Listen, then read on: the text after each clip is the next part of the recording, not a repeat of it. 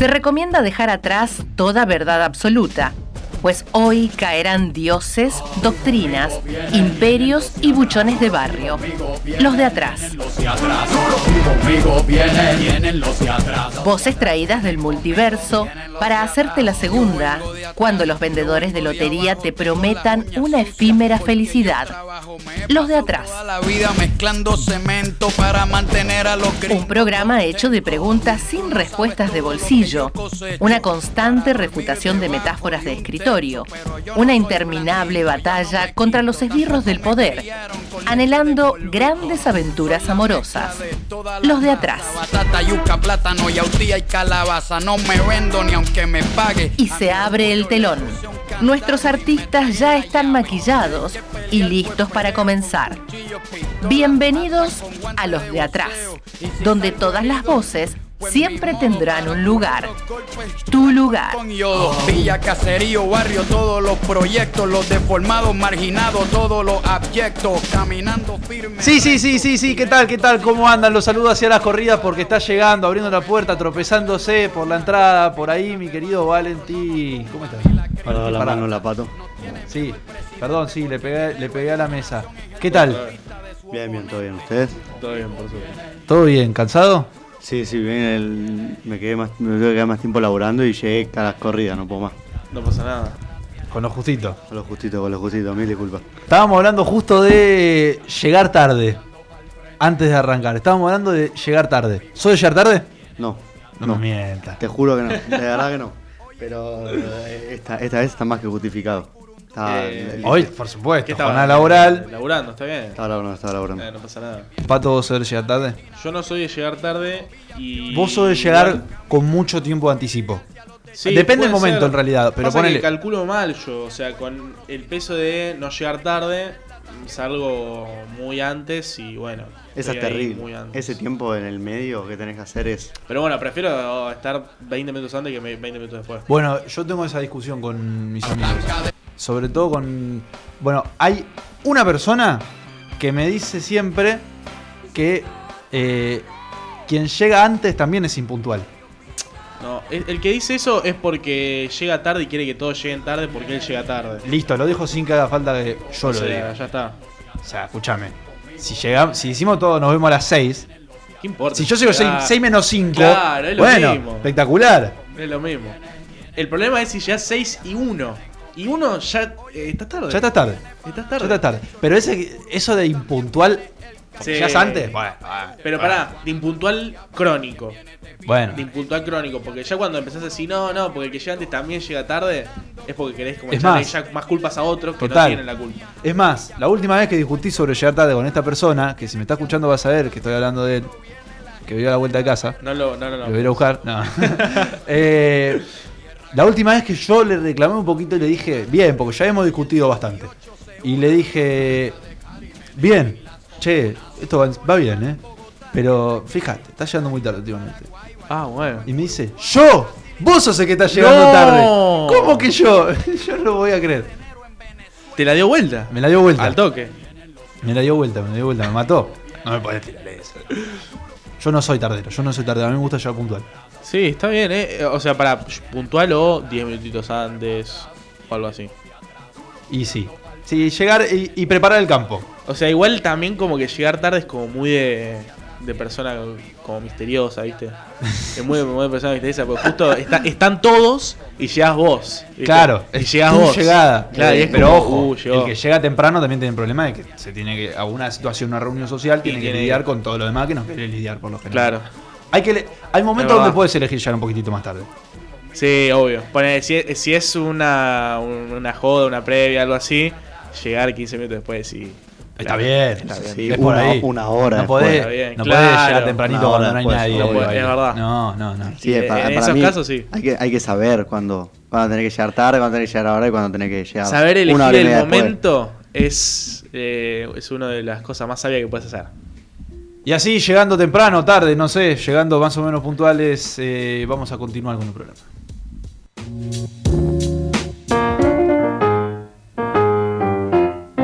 Hablamos de la realidad. Cuestionamos las grandes verdades humanas. Hacemos periodismo rebelde. No nos callamos nada. Los de atrás. La verdad detrás de la verdad. Semana de mercado de pases, ¿no, Valen? Sí, sí, sí. Semana de mercado de pases hasta, hasta el 7 de julio. Y bueno, con muchas con muchas con muchas novedades. La- el lo primero que lo del bombazo de Suárez. Si hablamos de fútbol, Sí. tenemos que hablar del bombazo de Suárez. Sí. a, a River. Lo mismo Boca queriendo con- contrarrestarlo con, con lo de Vidal, ¿no? Y Lo de Cavani también dando vueltas en lo el de aire. Cavani dando vueltas Eh, en el eso aire. me parece más humo que lo de Vidal. Hoy, ojo, eh. Para mí. Hoy, a quien le gusta el humo, a mí me encanta, me fascina. De las cosas que más me gustan del mercado de pases. eh, el hermano de Cavani, el hermano de Cavani subió Sí. una nota, subió un videito a Instagram No. de Román diciendo. "No, Dale. la verdad que eh, Cavani está hecho para boca, ¿no? No, no, eso ya es. Pero. humísimo. Humo, Bueno, humo, humo del bueno, eso es humo del bueno. Eso es humo del bueno, del que nos gusta a bueno. nosotros los futboleros. Total, total, total, totalmente. Ahí, bueno, de humo también, con lo de Suárez, salió ahora una foto de, de Suárez festejando, haciendo el 3, y ya todo el mundo... Haciendo el 3, no, haciendo el siquiera- tres. no era solo el 3, era el 3-1. Era, Claro, era- exacto. Si fuera de River, compro como loco. Ay, como loco. Festejando Como botero, digo, no hay manera de que Qué pase. lindo. No, y además si pasa te querés matar, ya te, ya te, ya te está cargando antes de que llegue. Ojo, igual eh, ya. Es que, a ver. ya viene de una lesión, o sea, tampoco que está impecable, pero bueno. Bueno, pará, pará, No, pará, pará. Pero que venga Suárez a River. No, es una- es una, figura que rompe el mercado. Es una locura. Es terrible, es terrible. Es eh, por ahí el, el mejor fichaje en los últimos Es de los mejores jugadores que va a pasar por el fútbol argentino. si 10 bien. años, No, 20 años. La verdad Vamos. que. No, no, no. Es Es un gran fichaje. Cuestión de ¿Cómo nombres, que me no? refiero. Cuestión de nombre. ¿Quién vino Bueno. antes de Suárez? La- Rossi. no, no, pará, pará. La verdad es que Carlitos llegó en un mejor momento. Futbolísticamente llegó mucho más. No, no podés decir Pero eso. pará. Pero no puedes comparar a Suárez con Tevez. Bueno, no, no, no, pará. Son trayectorias distintas. Pero el, el momento de que Tevez viene es en mucho más nivel que el de Suárez. Suárez está siendo suplente en el Atlético de Madrid. No jugó los últimos seis meses de la temporada. No. Tevez venía de la Juventus en un alto nivel jugando final de Champions. Está todo bien, pero Vamos. es así. O Después, sea, no, el, el- sí. después el rendimiento, cómo rindió es otra cosa, pero bueno. O sea, sí, igual, es verdad, es verdad. Venía con, venía con mayor nivel. Era el mejor, uno de los mejores jugadores dentro del once ideal del mundo, o sea, de la, de la Champions League y después del mundo. Bueno, puede ser, pero bueno, vino y no hizo nada. Pero vino de perder la final a perder otra final. Claro. Sin ir más lejos. Eso, eh, después, Claro. el después, podemos hablar un montón de cosas. Yo hablo de Pero pará, a mí lo de Suárez me llama mucho la atención porque ya nuestro compañero periodista Cristian Martin ya le- lo confirmó. Bueno, pero es complicado. Ya eh, sa- salió en Muy- Twitter muy raro, bienvenido pistolero, no sé qué. Estaría y- llegando tarde, eh, estaría cumpliendo con la consigna Claro. que hablamos antes porque dijo que Sí. llegaba ayer. Todavía no Sí, llegó. sí dijo, que bueno. se, dijo que se cerraba todo. Seguimos con el mercado del humo. Sí, sí, siendo el mercado del humo, hay ah, sin, esto sin humo, con, con la firma puesta, el fichaje de Aliendro Ah, por, bueno. por River, que parecía que se iba independiente, con Marcone, que yo hablaba con mi amigo hincha del rojo, que si me está escuchando le mando un saludo, y me decía, no, tenemos el mejor mediocampo de Argentina, ahora sí volvemos a lo que somos, y, ¿Y qué llegó, River, llegó Gallardo, y bueno, yo también, yo también me hubiese Y ido. sí, obvio. Y, y todo el mundo, lo- los independientes decían, no, si querés venir al Rey de Copa, venite independiente, que no sé qué, pero vamos. Para a que le deban el sueldo. Actualidad. Eh, después, bueno, la, la venta de Julián Álvarez, ya más conocida, de hace, de hace unas semanas. Y se suma otra venta nueva en River. Y se suma otra venta nueva en River. La venta de Enzo, Enzo Fernández, Fernández. al Benfica, que queda. eh, Ah, por 18, 18 por millones 18 palos. de Sí, dólares. sí, sí. millones. Que son, eh, le entrarían 10 millones de dólares arriba en este momento, de euros, perdón, y 8 a futuro. Y, y otro que, y otro que suena con, con estas dos ventas es eh, Borja, eh, Borja. el colombiano. Más del mercado del humo, podríamos decir. Más del mercado está, del humo. está avanzada, pero me, no pasa parece, nada. me, parece, Avanzado. me parece menos humo que lo de Suárez igual, pero sí, es, es parte de eso. Yo creo que River al irse Julián Álvarez tiene que Sí. decir voy a traer un 9 sí o sí. Bueno, después, eh, siguiendo, siguiendo con los grandes, volviendo a lo que, a lo que estamos hablando, no llegó Aliendro, pero llegó Marcone a Independiente, Marcone hincha reconocido de- del rojo, que iba a la, iba a la popular. Está- Estuvo en la final del Maracaná contra Tuvo el la final de Flamengo. Maracaná, un jugador de fútbol más o menos conocido. O sea, a mí cuando, me- cuando vi la foto de la popular me, me- me chocó, me llamó la Sorprende, atención. no, no son cosas que pasen, no, son, no es habitual. No, no, no, no. Y, y bueno, con, con esta llegada, con Independiente estando como está, a la par de San Lorenzo económicamente, eh, el que el que parece que, que se está que se está por ir es Domingo Blanco, el pibe este que juega de 10, que, que es muy bueno y algo, algo así como lo de Barco, que parece que Sí. se va a terminar yendo a en la el, MLS. en el mercado del humo me encantó eh, otro dato más. Vos que comparás Independiente y San Lorenzo con situación económica, me fascinó eh, comprar como loco eh, la posibilidad de que Di Santo, que jugó en San Lorenzo, vaya a Independiente. Me hubiera encantado. O sea, iba de no cobrar un sueldo a no cobrar un sueldo. Sí, sí, sí, iba, iba a vivir, iba a vivir la misma situación con otra camiseta, Claro, más o menos. Totalmente, totalmente. Y, y bueno, hablando de San Lorenzo, llegó, llegó Maroni, eh, el 10, jugó jugó en Boca, de ¿no? Boca, préstamo. que, que estaba en el Atlas. Estaba en el Atlas de México. Y después, bueno, como es habitual en San Lorenzo, se fueron libres Gordillo, Rojas, Gordillo, eh, Sabela, Ubita Fernández, todos jugadores que San Lorenzo Sabela, aparte, un, un pibe. un pie del club, Sí. un pie del club, Ubita Fernández que habían pagado creo que un palo y medio por él. Tranca. Nada, lo la- tienen que devolver por deudas. es obvio, A Lubita lo tienen que devolver por totalmente. deudas. Y con, Centurión, con Centurión seguramente pase lo mismo. Igual, de Centurión Centurión. es como un tema cerrado. DC San Centurión. Lorenzo. ¿Y en Racing qué pasa? Y en Racing Para eh, completar los grandes. está llegó Vecchio de Rosario Central, que también está viéndose ahí si se iba a Independiente, Racing, San Lorenzo, terminó yendo a, a- para ese lado de Avellaneda, libre. A Maximiliano Romero del PSV, Jugador de- ex Vélez. ex Vélez de, del PSV de Holanda. Y interesa mucho Almendra de Boca. Almendra. Sonó- Racing, suena mucho. Sonó también en el mercado pasado de Almendra. Es una situación distinta, pero sí. Y eh, como baja muy importante, Garré, el, el chico Benjamín que. Garré. Exacto, el que estaba a préstamo en el- fue a préstamo al Manchester City y bueno, ahora está a préstamo en Huracán. Como. Cambió- debacle, cambió- ¿no? Sí, la debacle. pero, pero bueno, para, sí, Racing Buen debut, igual tiene dos goles en dos partidos. Benjamín Garré. Sí, sí, no, es un crack, es un crack, pero cuando, cuando me llegó la noticia. ¿Y Pero- Boca? ¿En Boca qué pasó? No hablamos de Boca, ¿no? Sí. Hablamos de Boca, Boca juega hoy, eh, octavo de Libertadores, 9 y media de la noche, puede ser. No y media de la noche. Y una pregunta con Salvio, ¿qué onda? ¿Se va a eh, los Pumas? Sí, no? Gonzalo ayer me parece que rescindió el contrato. Ayer, no, no, se confirmó que O sea, eh, confirma- queda libre el 30 de junio. Y, y sí, que se va, se va para México. Bueno, Y, y bueno, y está el tema de hoy. Boca juega hoy contra el Corinthians. Hoy juega Boca por la Copa. ¿Cómo lo ves, Manu? No puedo resultados. más, no puedo más de, de, de las ganas de que arranque el partido. Eh, ¿Qué hiciste? ¿Qué hiciste hoy a la tarde para, para matar esos nervios? eh, bueno, miré un capítulo de una serie. ¿cuál? Eh, estoy viendo Borgen. No la conozco. Es una serie de la política de Dinamarca, pero es conocida, es conocida. Después capaz si te, No te muestro alguna, Capaz me- capaz me gusta. Está buena, está buena. Eh, y después me vi un poquito de libro que hablaban de Boca y de Corinthians, eh, cómo juega Corinthians. No puedo más, no puedo más. Apuesto al 0 a 0, firmo el 0 a 0, como debe ser en No, Brasil. típico de hincha de boca. Copa Libertadores de visitante, se firma el 0 a 0 Típico y de se hincha gana de por boca. penales. de Típico local. de hincha de Como Boca. debe ser. Por. Para mí, yo lo van con esta mano. La Libertadores La hay que Copa ganar como Libertadores, sea. Hay que ganar como lo que sea. importa es dejar el arco en cero y esperemos Hoy, que. hoy lo que va a pasar y es irremontable que pase 2 a 0. En la vuelta Boca hace un gol, cree que llega con la mística y no llega. Y queda 2 a 1. Como, en como viene pasando hace unos años. De Para ninguna mí pasa manera, de ninguna manera. Para Le tengo toda eso. la fe del mundo a Boca que tiene una Copa Libertadores muy complicada de acá en adelante. El día de mañana juega River además, Sí, sí, sí, juega River el mismo horario contra, contra Vélez. contra Vélez, así Que es. también es un partido muy Jodido, difícil. sí. Igual, Olvídate, no, mañana Prato va, eh, mañana Prato va a ser eh, Lewandowski. sí, es no, y, así. Ju- y Bueno, Julián, así. y Bueno, Julián que se, se despide, se despide ahora. Sí. Me Último parece que partido estos octavos. Y se viene, bueno, el día de hoy la Copa Libertadores y en el día de mañana también. Y esto fue todo por el lado de los deportes. Vamos ahora. Es el invierno, la ventana y tu carita de reventada. Disfrutamos madrugadas, Bukowski chinos y carcajadas. Pero no me importa, no me arrepiento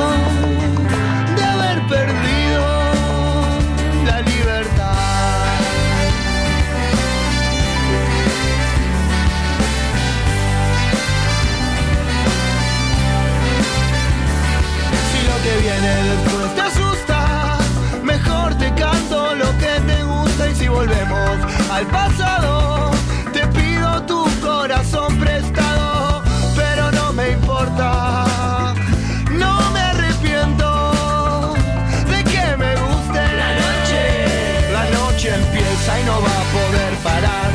hace tiempo que no quiere llorar. La cocaína seca las lágrimas y es el combustible de mi ciudad. Yo te cantaba,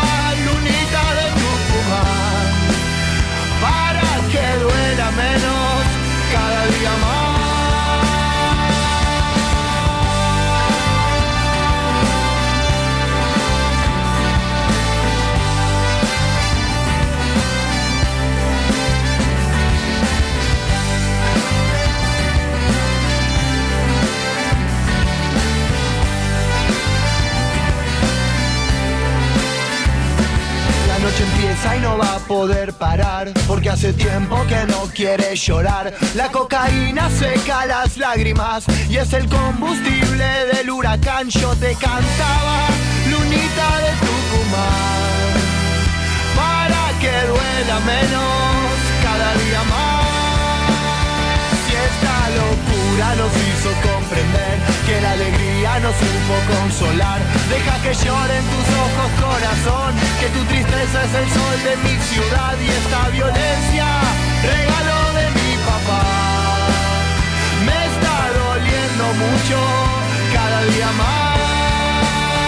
Yo quiero verte perfumadita con tu boquita pintada que me llene de alegría, que se apague mi dolor y los efectos que nunca siento son los rebotes del viento que atrapa sueño. Yo quiero verte perfumadita con tu boquita pintada, que me llene de alegría, que se apague mi dolor y los efectos que nunca siento son los rebotes del viento que atrapa sueño.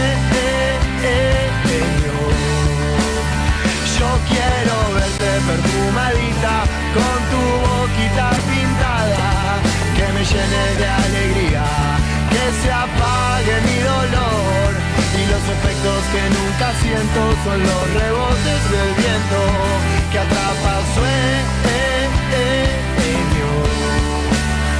Yo quiero el beso perfumadito de tu boquita pintada, que me llene de alegría, que se apague mi dolor. Y los efectos que nunca siento son los rebotes del viento que atrapa sueño.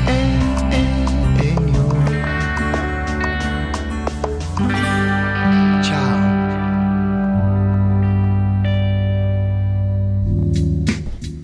Seguimos en los de atrás y ahora vamos a hablar con el querido Pato acerca del G7, que hablamos hace unas semanas acá acerca de esto. Eh, sí, hace unas semanas hablamos de la cumbre de las Américas. Hablamos también del G7. ¿eh? Hablamos. ¿Sí? Sí, que No me acuerdo. Argentina va en calidad de invitado. si Claro, sí, va, va en calidad de invitado al G7, que eh, para hacer un poco de memoria, recordemos que es el G7. Justamente el G7 es eh, un grupo de países, en este caso Francia, Reino Unido, Italia, Japón, Canadá, Estados Unidos y eh, la, la Unión Europea, justamente, eh, donde se juntan en su mayoría para discutir políticas económicas eh, y de globalización en general, ¿no? Eh, ¿Y qué es lo que sucede y por qué nos compete este tema a nosotros los argentinos y las argentinas? Es que en este caso, bueno, la Argentina, mediante al presidente Alberto Fernández, justamente, eh, también presidente de la CELAC, fue a modo de invitado, ¿no? Al G7 y nos dejó unas palabras muy, muy buenas para analizar y la estamos escuchando, ¿verdad?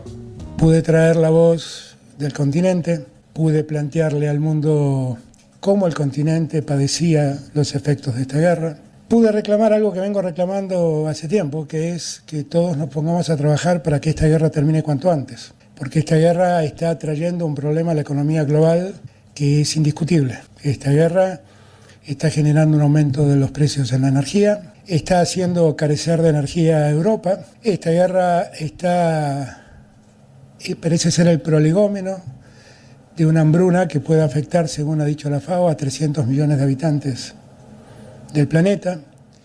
Y la verdad es que uno no puede mirar impávido como si este tema no le tocara.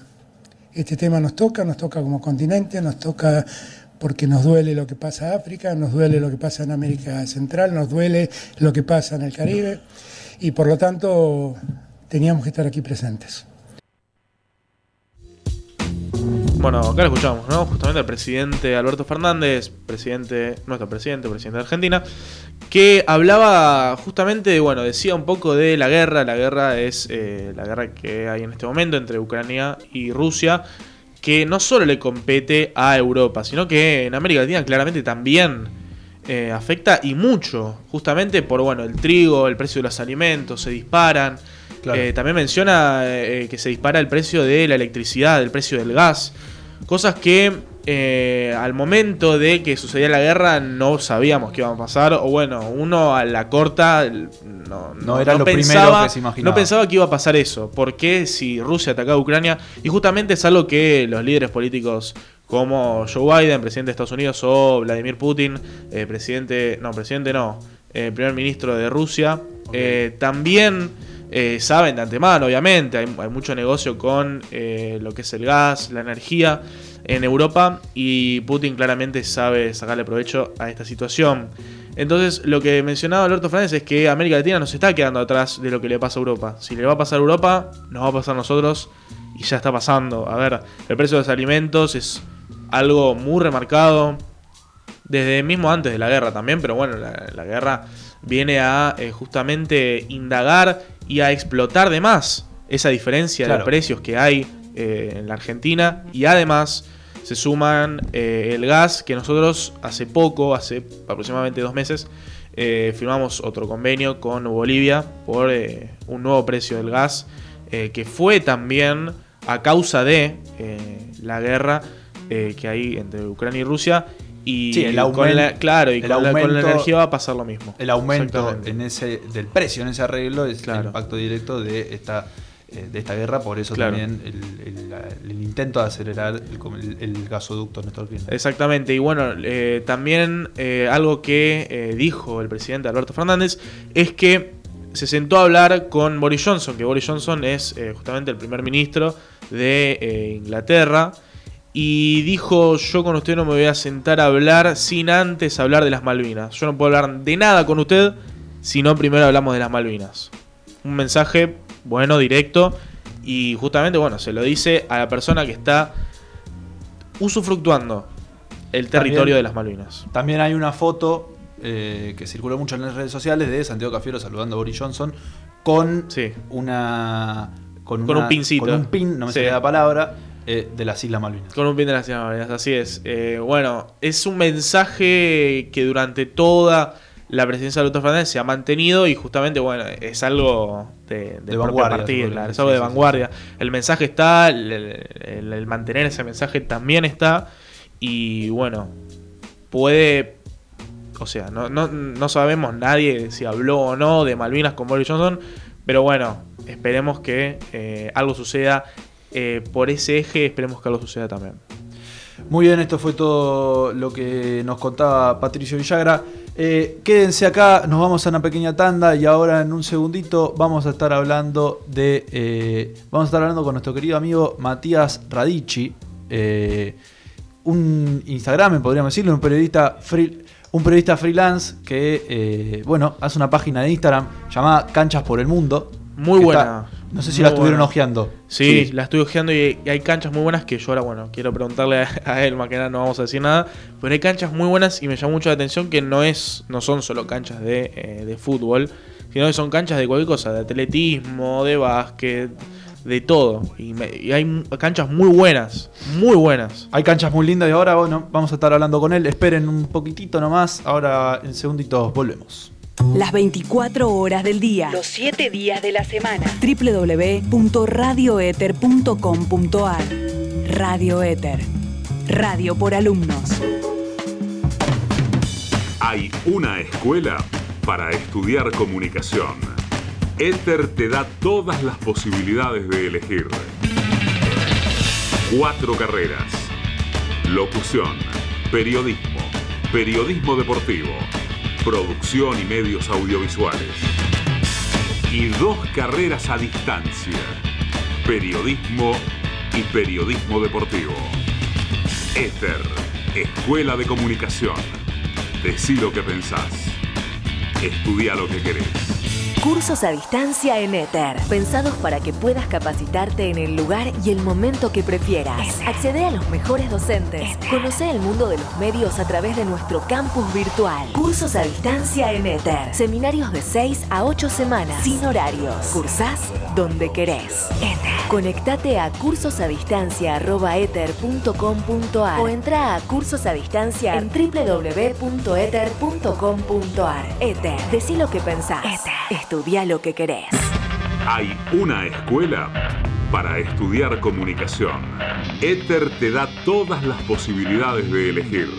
Cuatro carreras. Locución, periodismo, periodismo deportivo, producción y medios audiovisuales.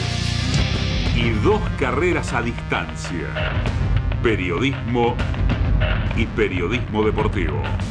Ether, Escuela de Comunicación. Decí lo que pensás. Estudia lo que querés. Cursos a distancia en Ether, pensados para que puedas capacitarte en el lugar y el momento que prefieras. Accede a los mejores docentes. Conoce el mundo de los medios a través de nuestro campus virtual. Cursos a distancia en Ether. Seminarios de 6 a 8 semanas, sin horarios. Cursás donde querés. Ether. Conectate a cursosadistancia.ether.com.ar o entra a cursos a distancia en www.ether.com.ar. Ether. Decí lo que pensás. Estudia lo que querés. Aprende nuevas herramientas para comunicar contenidos en la web. Ether, la escuela de comunicación, te ofrece una especialización a distancia para que sigas actualizando tu formación. Periodismo, y comunicación, digital, sin salir de tu casa, Con tus propios tiempos. desde cualquier lugar del país. Especialización en periodismo y comunicación digital a distancia. Redes, información, convergencia, multiplataformas, nuevas audiencias. Conectate. Ether.com.ar. Decí lo que pensás. Estudia lo que querés. Todos estamos condenados a un hechizo cósmico. El universo es irremediablemente fugitivo. Nadie puede detenerse. Los de atrás. La dopamina de tu felicidad.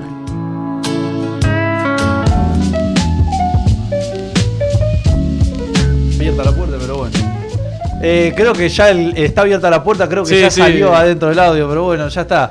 Eh, esto Esto es es radio, radio, dice, sí, sí, claro. totalmente. Entró Diego para sacar una foto y ya está en el piso el señor Matías Radici. Mati, ¿cómo estás? Hola chicos, ¿cómo andan? ¿Todo bien? Todo bien, todo bien, fíjate el micrófono. Hola, hola. Eh, ¿Cómo definirte? ¿Cómo te definís? Eh, cuando uno presenta, viste, siempre dice periodista, freelance. ¿Cómo definimos ahí? ¿Qué marco le ponemos?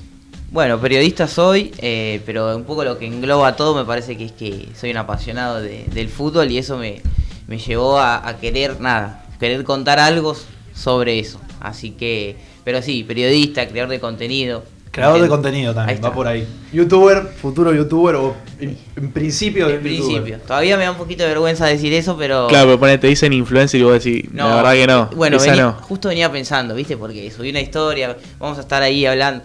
Está bien, yo lo hago obviamente porque, digamos, me invitan, tengo que promocionar, por, supuesto, pero todavía eso me cuesta. Yo pienso que le hablo a una audiencia que, que quizás es más grande de lo que, de lo que es, pero bueno, igual. Claro. Claro. Sí, sí, el influencer está como contaminada la palabra, eso Uh, nos pasa. y sí, ya está muy pegada, viste, Sí. a TikTok, todo eso, está Exacto, re pegada. Exacto, pero Está bueno, quizás también hay que asumir las responsabilidades de lo, de lo Claro. que uno es. Así que eh, dentro de poco puede ser. Bueno, como te presentaba antes de, de la tanda, eh, vos tenés una página en Instagram, principalmente, que se llama Canchas por el Mundo. Por eso estás aquí. Exacto, así me dijeron. ¿Cómo sur ¿Qué es la página? Contanos por arriba. Bueno, la página eh, está enfocada a, a dar a conocer estadios, sobre todo estadios de fútbol, que tienen una cierta historia o están ubicados en una en algún lugar geográfico exótico. Eh, sino como, digamos, es buscar el lado B a los estadios que, que ya conocemos y que a todos nos gustan. Eh, así que, bueno, sí, surgió hace. La idea surgió hace cuatro años. Cuatro años, Sí. estamos en 2022, Rusia. No, sí. De Rusia. Previo ¿Surge al- en Rusia? No, no, no. Surge en Perú. Surge en un Bueno. viaje a Perú donde yo, nada, paseando veía canchas que era. Nada, canchas que no se conocen, pero bueno, porque son canchas de barrio, pero digo, después veías para atrás y era un paisaje único, increíble, Claro. y dije, esto, esto hay que conocerlo. O sea, esto. Digo, no sé si es que dije, quiero dar a conocerlo yo, sino como que dije, esto tiene. Falta mostrar claro, esto. esto tiene que. Claro. La gente tiene que conocer lo que, lo que se vive así. Sí. Y bueno, de ahí a la, a la- al inicio de la página pasaron dos años. que me decidí, le di un formato, etcétera. Y bueno, como todo el proyecto, tuve, me encontré con mi primera dificultad que fue, yo había ideado la página de solo videos, hacer solo Claro. videos, recopilando imágenes de YouTube, poniéndole una música, me estaba empezando a amigar con el Premiere, entonces dije, vamos a editar. Y bueno, ahí me encontré primera dificultad porque claro, eh, los, los estadios son tan exóticos en cierto punto que no tenía material. No, no. Claro. Ponía el nombre y no aparecía, no A lo aparecía. sumo una foto. Sí, o, Una postal. o- o un video de alguno del lugar con un celular. Claro, una fotito, todo. más o menos. Y bueno, ahí tuve ahí una crisis y dije, no, no, ¿para qué lo empecé? Porque esto no va a servir, no sé qué. Y bueno, lo abandoné por seis meses. También, bueno, coincidió con el con la pandemia, estaba encerrado, la claro. creatividad a veces venía, a veces sí. no. Y después, bueno, le di como una vuelta de tuerca a que quizás no era tan fundamental mostrar solo en video, sino porque encontré que con fotos era mucho más fácil acceder. Y ahí, bueno, empezó a lo que es hoy en día, que ya es una página más armada, que tiene contenido mucho más regular y todo. Claro. Eh, estamos hablando con Matías Radici. Eh, pueden seguirlo por Instagram a través de Canchas por el Mundo, así es, arroba Canchas por el Mundo. Sí, así como suena escrito, eh, canchas por, el por P-O-R. Muy por bien. las dudas. Sí, sí. Sí, sí. Y pueden seguirnos a nosotros por arroba LXS de Atrás Radio y pueden comentar ahí en algunas historias si quieren hacerle alguna pregunta a Mati. Sobre el final vamos a estar dejando lugar eh, a, a los oyentes. Así que pueden contestarnos por ahí, arroba LXS de Atrás Radio. Hoy eh, no subís solo videos, subís muchas fotos también y con alguna descripción a la página. Sí, eso, eso es lo que hago. Trato de hacerlo todos los días de lunes a viernes. Es como que, digamos... ¿Cada día una foto distinta? Sí, sí. Claro. Mi, mi- mi día empieza buscando la, la historia del día. Obviamente hay días que por situaciones externas no llego, no me preparé bien, no me organicé. Bueno, no lo subo, no es que tengo... No me, no, me, no me castigo tanto en ese sentido, pero sí trato, bueno, para que eso, para que el conte- la página tenga un contenido regular y que hoy en día ustedes sabrán también que, lo- que los seguidores están porque hay una constancia, porque Sí, sí. eh, empiezas, a, empiezas a abandonar un poco la página y Sí, se van no, con nota. razón también, yo lo entiendo, soy consumidor de eso, así que sí. Nada, tengo una fuente de información de en cuanto en Twitter o voy buscando así. También estoy tra- trato de, de estar al día con las noticias del fútbol. Claro. Digamos mucho la, la, la fase preliminar de la Champions League me da mucha Sí. información siempre porque Hay muchos estadios que son una locura, chiquititos. sí, porque, lo que pasa es que yo creo que el- eh, la, mayoría de la gente sabe cómo es el formato de la Champions, pero yo hasta hace un tiempo no tanto, que digamos, para llegar a ver lo que nosotros vemos, que es la fase de grupo, se juegan siete partidos. Es una locura. Sí, sí, bueno, un eh, el año pasado con, con Noah, vos lo conocés, eh, un amigo nuestro, eh, nosotros seguíamos un equipo de Armenia que se Sí. llama que se llama Noah. Entonces, bueno, Claro. lo teníamos que seguir. Y en un momento se estaba definiendo el campeonato y estaban peleando y lo empezamos a ver porque estaban peleando para clasificar a la pre-champions. Y nos pusimos a ver un video por YouTube de- del partido y la cancha era una hermosura. Sí, es que La cancha de la, de la primera Claro. Armenia, ¿viste? ¿Y Una cosa que... O sea, ¿cuántas hay que no conocemos? No, o sea, un millón. haber un millón. No, Ponele, no, un yo veía millón. en tu Instagram una que no es de fútbol, que me llamó mucha la atención, que es de básquet, que Sí, es en China, que sí. está como adentro de una, Adentro de una cueva. Es una locura eso. Es que, bueno, es una locura. Sí, yo lo que digo, más allá, como te digo, no es que surgió una necesidad de decir, yo necesito hacerme conocido por esto, sino que fue porque fue por los espacios en sí, Claro. que yo decía, esto se tiene que saber, o, o me- o estaría bueno que haya una fuente de información, eso, Claro. como que alguien diga, digo, quiero saber algo, bueno, busco esta, Claro. esta página porque sé que ahí puedo encontrar algo. Entonces, a- bueno, así fue surgiendo. A mí lo que me pasaba era que yo vi un montón de las típicas fotos de, de re estadio, viste, que están con, o, o la mitad vista ahí del mar, que, que están ahí, que son buenísimas, y yo decía, ¿y esto qué, es, qué, qué está acá? No, no me dicen nada. Bueno, es que eso fue un poco lo que, lo que yo busqué de darle el diferenciar de que hay muchas páginas que se dedican a, a mostrar estadios porque no es algo que yo dije, uh, me levanté un día y dije la Claro. idea del mundo, sino que bueno, pero sí traté de buscar ese, o sea, yo si no encuentro la historia, tengo como un cierto, una cierta lista de, de datos básicos que yo quiero cubrir. Claro. ¿Dónde es? ¿Qué club juega? ¿Y cómo se llama el estadio? Si tengo eso, lo publico. Si tengo más, mejor. Claro. Pero entonces traté de que es eso. Porque a mí me pasaba lo mismo. Yo veía canchas y decía, está bien, me encanta la foto, me encanta que la publiques y me encanta que la compartas. Pero, ¿y si yo algún día quiero conocer cómo hago? Claro. Y sí. ¿Dónde queda? Es- Entonces, bueno, Sí, sí, sí. eh, nada, eso. Pienso que el, el- el diferencial que yo le agregué es eso, de buscarle la historia y de que entonces es un poco más rico el contexto. Sí. ¿El objetivo es mostrar solo cancha de fútbol o depende del deporte? No, o no, no. principalmente algo. A ver, por una cuestión mía de gustos, está siempre más enfocado al fútbol, Claro. porque es donde yo me siento más cómodo también. Pero por supuesto que, bueno, como él dijo, encontré una cancha de básquet, en su momento hace poco fui a ver béisbol y también lo fui a ver con gusto, eh, nada. La verdad estoy abierto a cualquier tipo de deporte. Pienso que hay más, abundan más las de fútbol, pero en el camino me iré encontrando con otras. A eso quiero ir. Vos estuviste en México hace poquito y estuviste en el estadio de Pumas principalmente Sí. como gran imagen. Donde va a ¿Cómo- jugar Salvio, ¿no? Donde va a jugar Salvio, es verdad. Sí. Es verdad.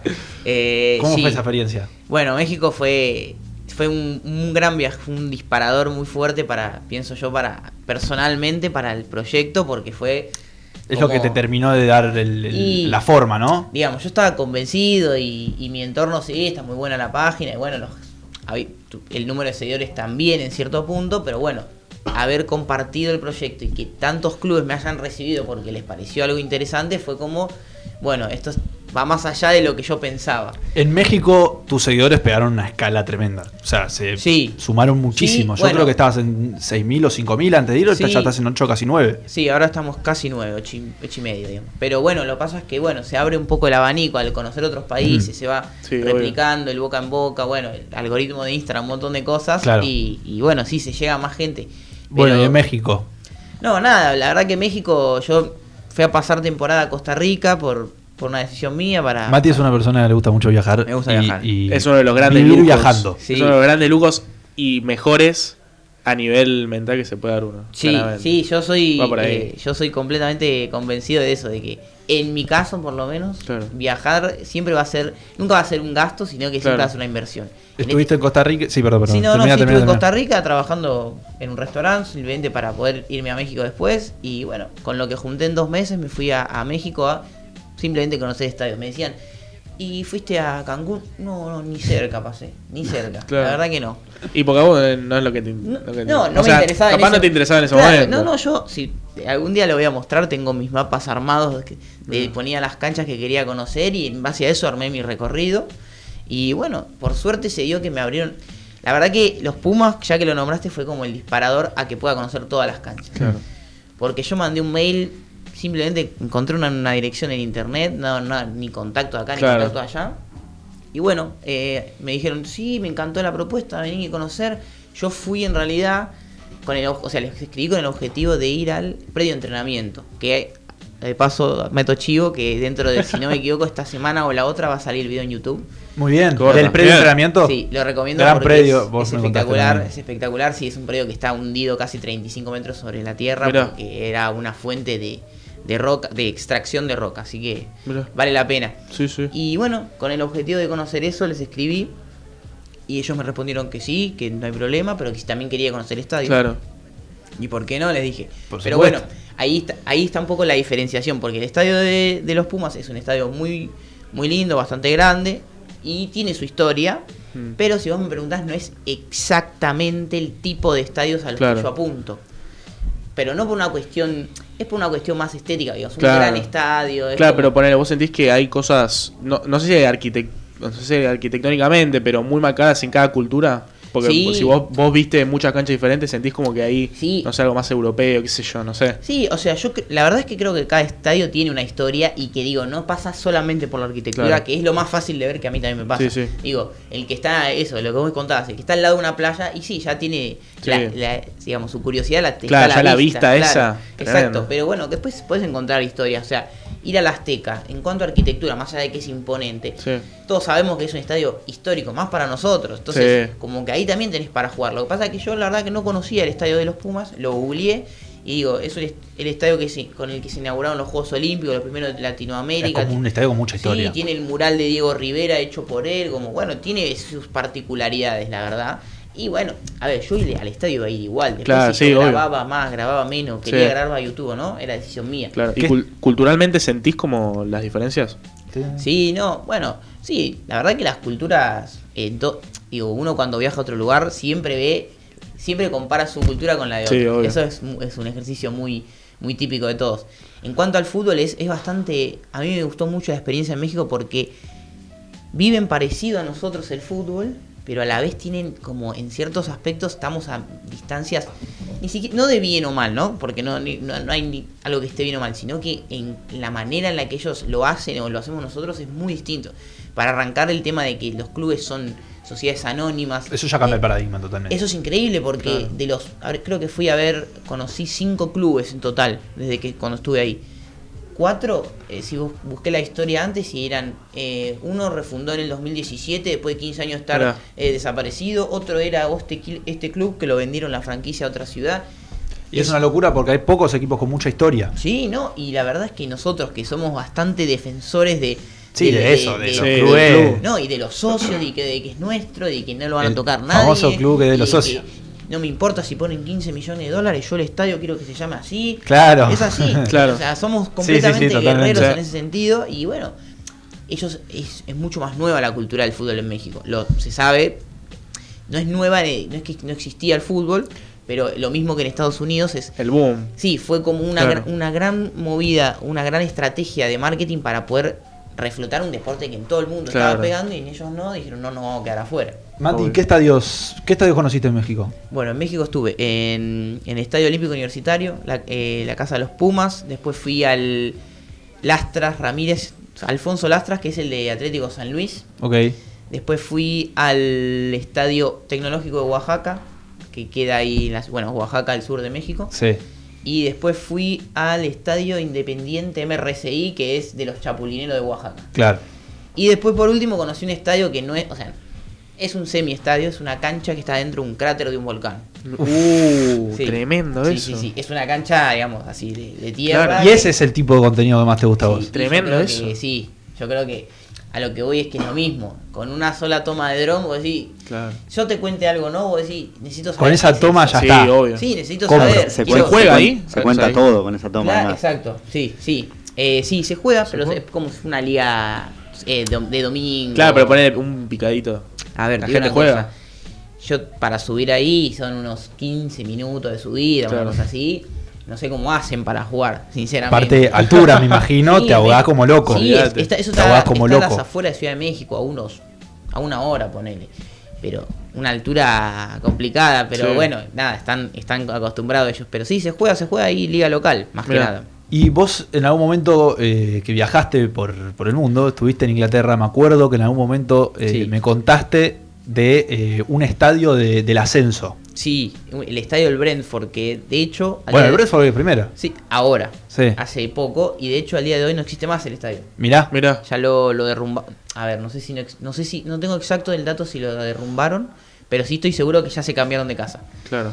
Sí, eso fue increíble porque nada, a mí me encanta publicar cosas de Inglaterra. En un momento me pasó que que me no es que me se ve, pero tenía tanto material Claro. que dije, bueno, voy a frenar, o sea, voy a tratar de hacerlo con una como no sé, una vez por semana, Claro. si no es como Ah, sí. Inglaterra tiene Olvídate. eso de que se vive muy parecido acá. Muy europeo. Muy parecido. eso es igual. una mezcla de lo Sí, europeo, Sí, sí. pero tiene no, una pero cuestión- eso de cambiar de estadio y de franquicia muy europea. Sí, es acá, duda, muy. Estamos, Acá no existe. estamos Mal. hablando de un país que tiene 14 Salvo el eh, San Lorenzo con el nuevo gasómetro. No, pero- pero digo, Inglaterra tiene 14 divisiones de fútbol. Claro, Cato- profesional. Profesional. Claro, y sí. a partir de ahí, las que no son profesionales. O sea, estamos hablando de, Sí, historias por todos lados. Aparte la guita que hay allá. No es La guita. que está acá. Sí, y sobre todo lo que tiene para mí Inglaterra es como la antigüedad y Sí. como. eh, lo mismo. Obvio. Para, uno, yo creo que en México no me sentí tan identificado en cierto punto de cómo ellos viven el partido.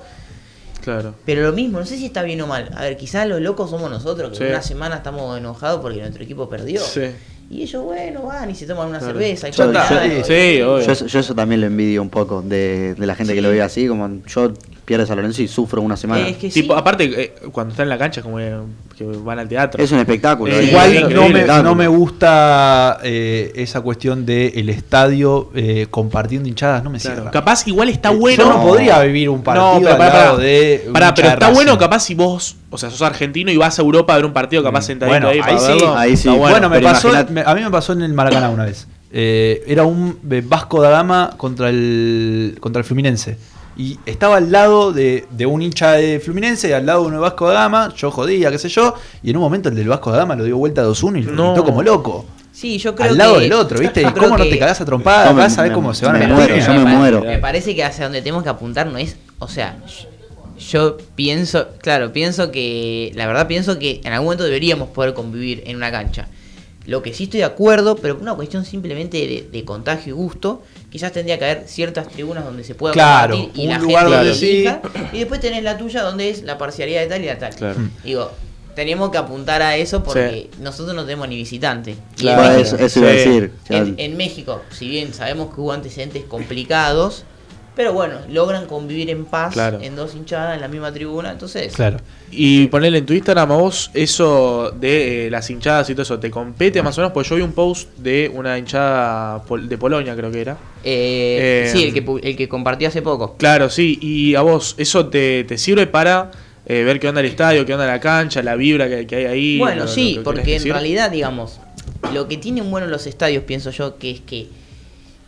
O sea, yo te po- podemos hablar de la historia de un club, pero digamos, todos van a llegar al mismo lugar, en Claro. cierto punto. O sea, donde todo pasa es adentro de la cancha. Claro. Estamos de acuerdo, ¿no? Es como un cambio de energía cuando entras. Sí, pero digo, si yo te hablo de un club que tiene 250 años de historia, o sea, siempre hay algo, siempre hay algo en el día del partido Sí. o en la cancha o en algo que ellos van a hacer de diferente porque tienen una, una historia atrás. Entonces, por eso digo, si, si la cancha no existiera, la Claro. historia que yo te estoy contando no existe. Porque todo lo, o sea, todo, nosotros sabemos que te puedo contar la historia no. Ahora el partido no, el equipo no gana y ya sabemos qué pasa. Claro. Digo, no, ex- entonces hay ciertas cosas que cambian después. Así que sí, sin duda, como por eso digo, no es que es solo el estadio, no es solo la arquitectura, no es solo el, el tipo de césped, es como todo. que- es un contexto. Claro. Sí, Preguntas cortitas. ¿La mística existe? existe. Muy bien. Eh, y leo algunas preguntas que nos hace la gente. Lauti Casela, mi querido hermanito. eh, Abrazo grande. pregunta: ¿Cuál es la cancha más linda que visitaste? Que visité personalmente, eh, a mí la que te dije de los chapulineros de Oaxaca me pareció algo increíble. Que también la van a conocer. Muy No bien, va a haber video. Va a haber video. Pero sí, era en el medio de. O sea, viajé 20 kilómetros, 20 minutos en un bondi y después me subí a un mototaxi y ahí me dejaron ahí en el medio de la nada. Hay un video que tenés que ver, ahora que me acuerdo, de Futurock, ¿Sí? Que eh, lo hace Periodistán, no sé si lo conoces, Sí. en, eh, en India. Hace poquito lo subió un video en el estadio de India, una locura. Sí, es sí. hermoso, es ideal para, para vos y tu contenido. Bueno, es que ese tipo de gente es la que yo empecé a, a Claro. seguir y de, de ellos me empecé a nutrir porque es eso, el lado B de las cosas, no solo el fútbol. Tenés algo muy. eh, Mauro Albarracín, ¿lo tenés? Les Amateur. Bueno, hace poco le- Eso le, y escribí una para- cosa del Luisillo Comunica también. Nah, nah. Tenés no, tengo, no tengo ni rulo, nada. bueno, ojalá. Otra pregunta, Miguel Álvarez. eh, pregunta: la cancha, la mejor cancha del fútbol argentino. ¿Cuál? Perdón. La mejor cancha del fútbol argentino. Bueno, ahí vamos a entrar en una discusión. Claro. Porque depende de mi mirada, o sea, la mirada que acabo de decir o la mirada, viste, General, objetiva. Si tengo que decir la general, eh, no sé, yo pienso que, o sea, me gustaría sacarla de River por una cuestión lógica, pero además por una cuestión de que sí, es la más grande, etcétera. Eh, hay canchas muy lindas, hay canchas. O sea, por ejemplo, yo a la de Racing fui y es un lindo estadio. El cilindro es enorme, un aparte, lindo estadio. es enorme. Huracán, bueno, ¿ves? Ahí está, creo que encontré. Huracán tiene algo que. Si tengo que decir de, de belleza, es Huracán. Porque es distinta.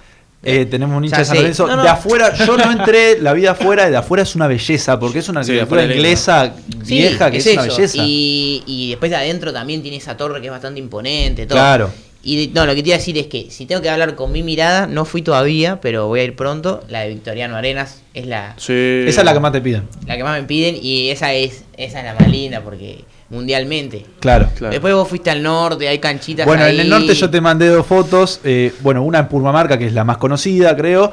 eh, y otra en Iruya, en Iruya que es un pueblito que no vive más de 200 personas, calculo, que está en el medio de la montaña, que vos solamente puedes acceder en auto eh, y es una locura.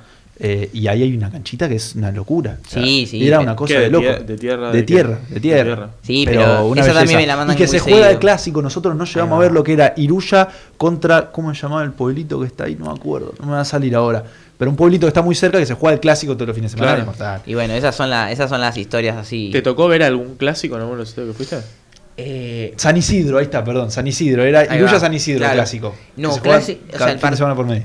Vos, si- en México decís. ¿En, cuál, en las canchas que hayas ido? El clásico, bueno, en la de River vi y vi una vez en Racing, Racing Independiente, me invitaron una vez que fue buen, fue gracioso porque hicieron un recibimiento espectacular, que yo, humo, todo, y cuando se fue el humo recién salieron los jugadores, como que lo hicieron antes. Y fue uno que ganó 2-0 Racing, gol de. Teo y Gaucho. una- Claro. una Otra pregunta cortita. Sí. Nos la hace Nico, nuestro querido amigo que está recién operado. Nico ya lo conocerán. Le mandamos un saludo. Le Un saludo, mandamos sí. un saludo, quien conduce los programas de eh, los domingos en Radio Ituzaingó, 89.3, si no me equivoco, ahora me estoy confundiendo. Sí, sí, sí, sí. Eh, los domingos a las 2 de la tarde, así que si quieren pueden escucharlo. Y nos pregunta, a Nico le, le gusta ir más a lo que a lo introspectivo, a lo de uno. Eh, ¿Qué te mueve a esas aventuras? Pregunta.